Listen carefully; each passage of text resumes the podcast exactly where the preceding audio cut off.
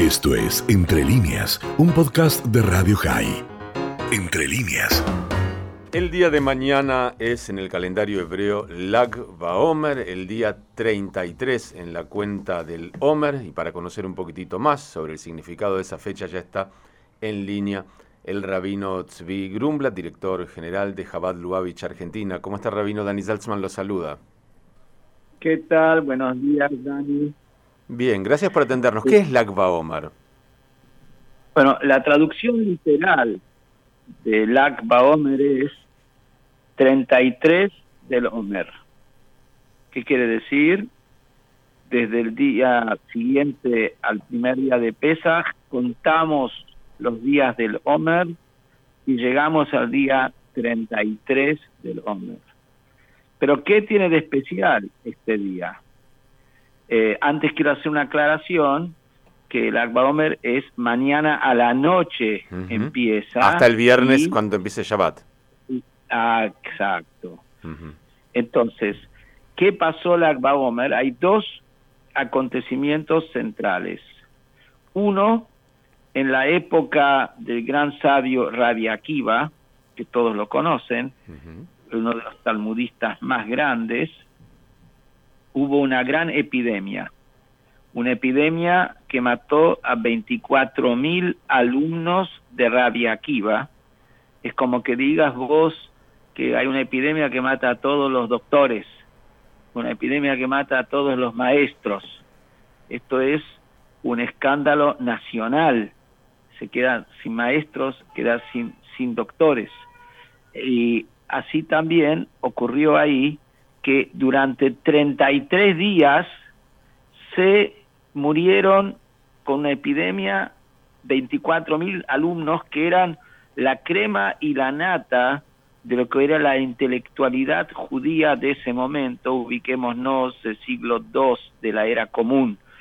Y se interrumpió la epidemia el día 33 del Homer. Como este día se interrumpió la epidemia, se marcó ya como un día especial, es como un día que los judíos respiraron y podríamos decir en cierta medida, eh, un día ya lo vieron como se dio vuelta la negatividad. Esto es un suceso que marca la Omer. Pero esto todavía no es motivo como para celebrar, porque se te mueren 24 mil, aunque terminó la plaga, eh, también celebrar que terminó la plaga, pero no es para hacer una fiesta como se hace el día del Akba Omer. Segundo motivo es que también por ahí para los que van a escuchar les va a parecer un poquito raro, pero es, tenemos que entrar en la mística. El segundo motivo es que en ese día tiene lugar la Hilulá de Rabbi Shimon Bar ¿Qué quiere decir Hilulá? Hilulá quiere decir casamiento y la gente va a pensar, bueno, el casamiento de Rav Shimon Bar bueno, no, lástima que no me invitaron. es, en realidad, Hilulá, en términos místicos, es el día del fallecimiento de, de Rav Shimon Bar porque es el día en el cual se une Rav Shimon Bar con Dios de manera total, casamiento. Y Rav Shimon Bar ese día revela secretos de la mística judía que nunca se revelaron en el mundo desde la creación. Es un día que marca la irrupción de toda la mística judía, donde como que se saca la tapa y lo que está abajo, lo profundo, los tesoros, empiezan a emerger e irrumpir. ¿Y por qué es un día de fiesta? Es por todo esto que estamos diciendo que empieza a brillar esa luz que es el trasfondo de las cosas, no lo superficial, no lo que vos ves a simple vista, sino cada cosa tiene un alma, un espíritu y algo detrás de cada cosa. Y Rab Shimon Bar pidió que se alegren en este día, que celebren en este día, hasta historias muy fuertes al respecto, y Rab Shimon Bar dijo que todo aquel que se alegra en su día y se vincula con él, puede apoyarse en él para el momento de gran necesidad. Entonces, el Akba Omer marca dos cosas.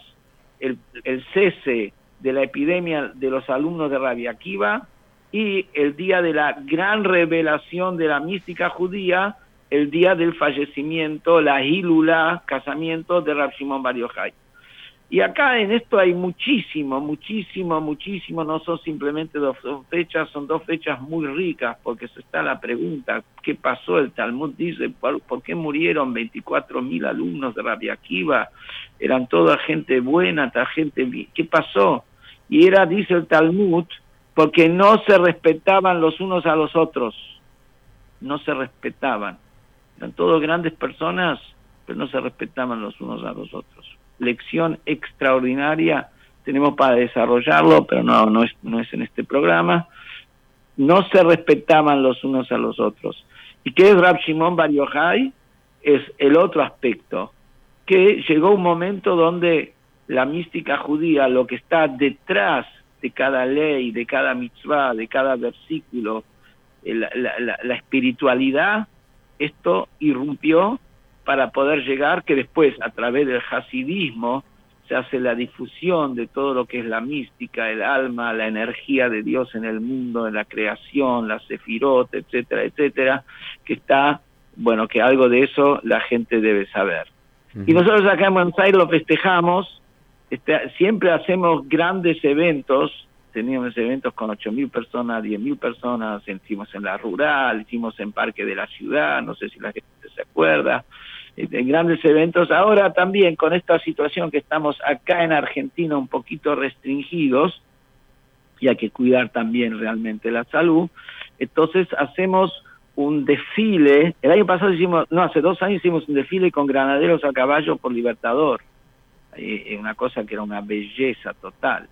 Eh, este año vamos a hacer un desfile, pero en coches, en coches cerrados, donde está cada familia con sí mismo, pero sobre cada coche va a haber un motivo de temática judía, temática de psukim, temática del Akba Omer, temática de mitzvot, por ejemplo, sobre la educación, sobre tefilim, sobre vela de Shabbat, sobre tzedakah, sobre amor al prójimo, etcétera.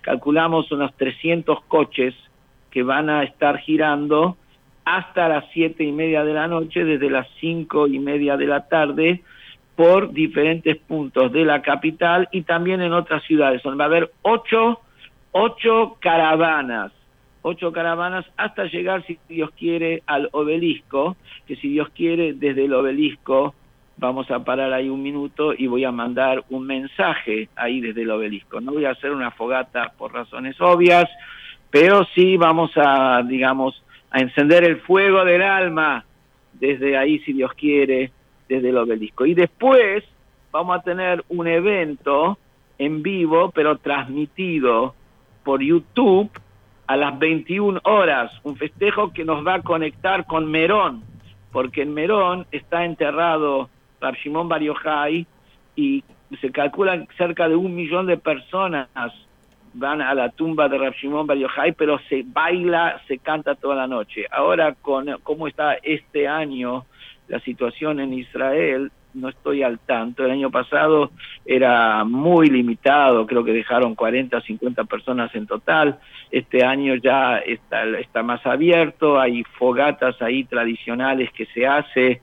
Cada, cada comunidad hace su fogata durante todo el día, una cosa que es espectacular. Vamos a transmitir desde Merón en vivo y directo con unos muchachos argentinos que están ahí en Verón, Merón nos van a decir algo, y después vamos a transmitir del cótel también, también con unos muchachos argentinos y también con la presencia del rabino del cótel, hacer una cosa así, y vamos a transmitir también desde Nueva York, desde lo donde está el Rebe de Lubavitch, y vamos a transmitir por ahí de Salta y de transmitir de Córdoba, de diferentes lugares, va a ser una cosa bastante linda a las 9 de la noche por YouTube. Eso, justo eso le iba a preguntar Rabino, ¿desde qué plataforma? ¿Por el YouTube de Jabad Lubavitch? Eh, no sé, YouTube de Jabad, pero acá yo te lo leo. Sí. A ver, a ver, yo soy medio croto en todo esto, ¿viste? acá dice youtube.be barra M P I Y K N U S eh, perdón, 66 V corta O. No sé si alguien se puede acordar. No, imposible. No, lo que estaba pensando, es, se puede entrar a la página de Jabal Argentina, me imagino que allí debe haber información y algún link para llegar. Bueno, sí, sí. Acá hay un, ojo, hay una página que dice lacbaomerargentina.com, que eso es para la gente que quiere participar de, las caravanas. De las lacbaomerargentina.com, por ahí también ahí está el resto de la digamos de la, de la información. información. Pero quiero para digamos para ir cerrando y llevarnos algo de las enseñanzas de Rav Shimon Bar Yochai. Rav Shimon Bar Yochai estuvo encerrado 13 años en una cueva porque estaba perseguido por los romanos.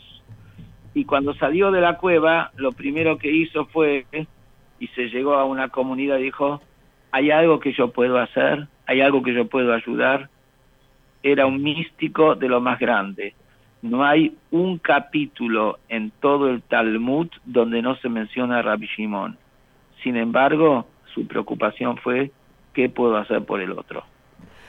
Una hermosa propuesta entonces para aquellos que no lo han visto, no lo han hecho, eh, o participar en la caravana entrando a la Aquahomer Argentina, o si no, desde la plataforma de YouTube de Jabad Lubavitch van a poder ver todas estas transmisiones en directo desde distintos lugares del mundo, incluyéndonos.